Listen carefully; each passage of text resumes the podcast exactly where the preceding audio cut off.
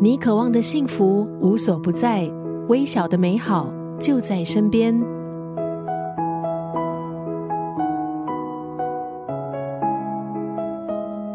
巴黎的浪漫，纽约的时尚，可是因为一场疫情，曾经有一段时间，各国仿佛都成了孤岛。出国旅行虽然很棒，可是不见得非得背上行囊才能够上路。换一个角度欣赏，你其实也能够发现，看似不变的日常，其实充满了微小的幸福。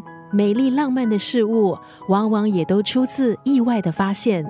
今天在九六三作家语录分享的文字，出自旅居纽约的旅行作家艾丽卡·欧文。作者艾丽卡·欧文透过自身丰富的经验，带领我们拆解日常琐事，从每天固定的上下班路线。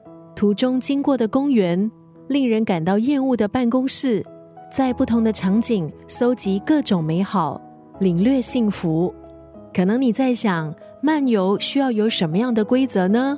最重要的是不带任何目的，自由应该是唯一的规则。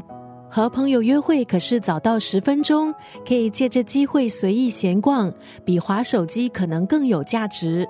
贩卖场、小市集都是漫游的好去处，可以尝试在人群中冥想。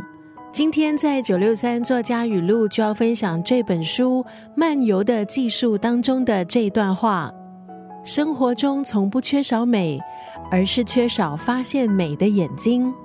不要低估没有目的、随意闲逛的漫游之旅。这本书带你重新发现，让你处处惊艳。元气满满的走下去。